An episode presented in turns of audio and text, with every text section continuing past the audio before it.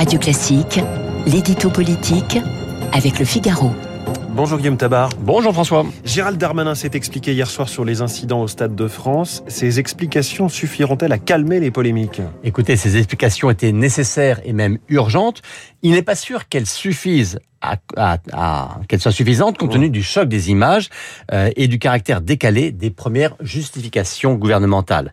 La thèse, on s'en souvient, c'était la faute aux supporters anglais venus avec de faux billets ce qui est vrai, hein, il donne des proportions hallucinantes, hein, 30 ou 40 000 faux billets, et c'est ce que Gérald Darmanin a rappelé aux 20 heures. Mais ce qu'on a vu aussi, et ce que des dizaines de millions de téléspectateurs ont vu, eh bien, ce sont des hordes de voyous débarqués des quartiers de Seine-Saint-Denis, profitant de la pagaille pour voler et pour casser.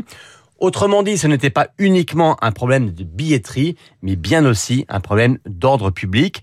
Ceux qui ont été placés en garde à vue après avoir été interpellé, n'était d'ailleurs que hum. très très marginalement anglais. Alors peut-on pour autant parler de faute du ministre de l'Intérieur? Ben, On peut à tout le moins parler de faute de communication. Euh, commencer par renvoyer la seule responsabilité sur les Anglais, puis comme l'a fait le ministre des Sports euh, ou le préfet de police sur l'UEFA, organisatrice du match, ça avait un petit côté euh, c'est pas nous, c'est les autres qui n'est jamais très glorieux. Ensuite, s'agissant de Gérald Darmanin, en tant que ministre de l'Intérieur, il aurait dû en premier parler des désordres d'ordre public et il aurait dû être le premier à le faire. J'ajoute qu'il s'honore d'être le pilier droit du gouvernement. Et puis sa mission, c'est quand même de border le président de la République sur son flanc régalien, celui sur lequel il est justement le plus fréquemment critiqué par la droite et le Rassemblement national. Quitte à être dans une posture, eh bien, on l'aurait attendu plutôt dans celui de, défenseur de l'ordre face aux racailles. Cet épisode peut-il coûter cher au gouvernement sur le plan politique et électoral?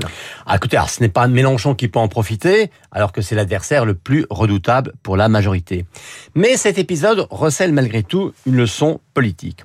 On voit bien que depuis la présidentielle et jusqu'au moins au lendemain euh, des législatives, la stratégie d'Emmanuel Macron, c'est évitons toute prise de risque.